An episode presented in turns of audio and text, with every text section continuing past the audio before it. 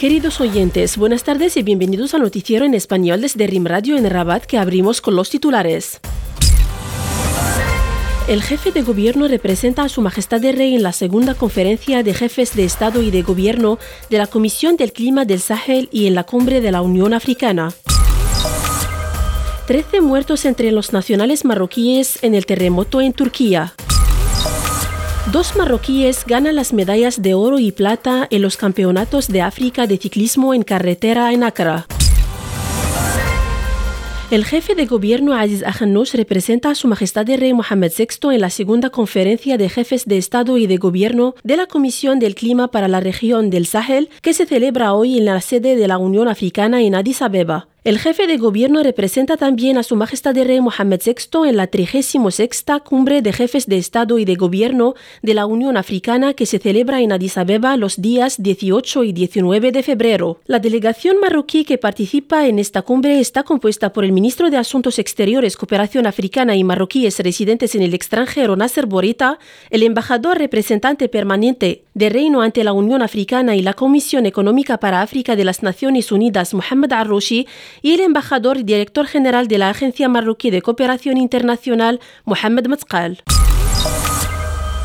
La creación de un grupo de amigos sobre los retos cruzados del cambio climático y la agenda Mujer, Paz y Seguridad a iniciativa del Reino de Marruecos fue anunciada el término de un evento organizado en la sede de la Organización Panafricana en Addis Abeba por Marruecos en colaboración con la Unión Africana. Ampliación con Mohamed Wahman. Este grupo de amigos permitirá a altos funcionarios de diferentes ámbitos acompañar este ejercicio para que el nexo entre mujeres, paz y cambio climático sea un elemento presente en todas nuestras interacciones y a todos los niveles, subrayó el ministro de Asuntos Exteriores, Cooperación Africana y marroquíes residentes en el extranjero, Nasser Borita, en este evento de alto nivel. Este grupo de amigos debe verse como una coalición diversa, básicamente no africana, pero abierta a todos aquellos que comparten la misma visión en el mismo enfoque sobre estas cuestiones, añadió el ministro, quien precedía este evento en presencia de ministros de Asuntos Exteriores africanos e europeos, la vicepresidenta de la Comisión de la Unión Africana, los comisarios de la Unión Africana, los socios internacionales, organizaciones internacionales, ONU Mujeres y la sociedad civil.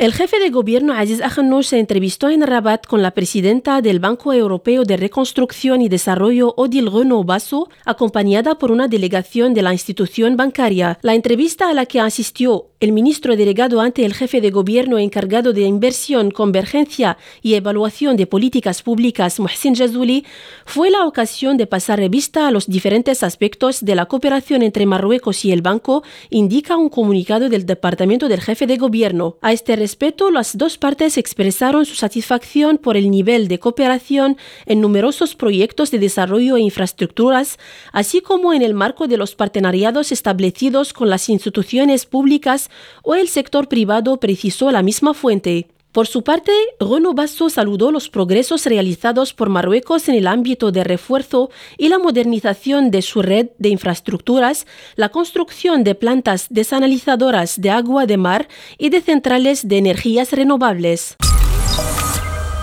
El número de muertos entre la comunidad marroquí en Turquía en el violento terremoto que sacudió el sur del país asciende a 13, indicó la embajada de Reino en Ankara. Volvemos con Mohamed Wahman para darnos más detalles tres nuevos decesos fueron registrados que se suman a los diez anunciados anteriormente, precisa la representación diplomática. Un fuerte terremoto de 7,7 grados en la escala de Richter sacudió el pasado lunes el distrito de Pazarcık de Kahramanmaraş en el sur de Turquía, causando enormes daños en varias localidades del país. Pocas horas después de esta primera sacudida violenta, otro sismo sacudió el norte de la ciudad de Gaziantep, casi con la misma intensidad cerca del epicentro del primer terremoto, lo que agravó el balance de la catástrofe.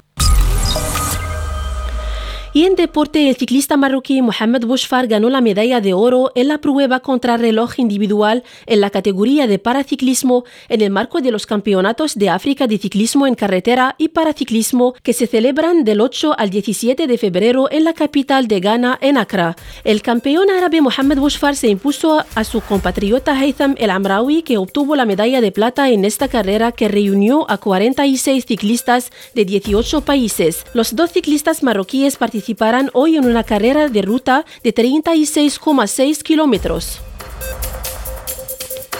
Esto ha sido todo para hoy. Buen fin de semana a todos y hasta el lunes.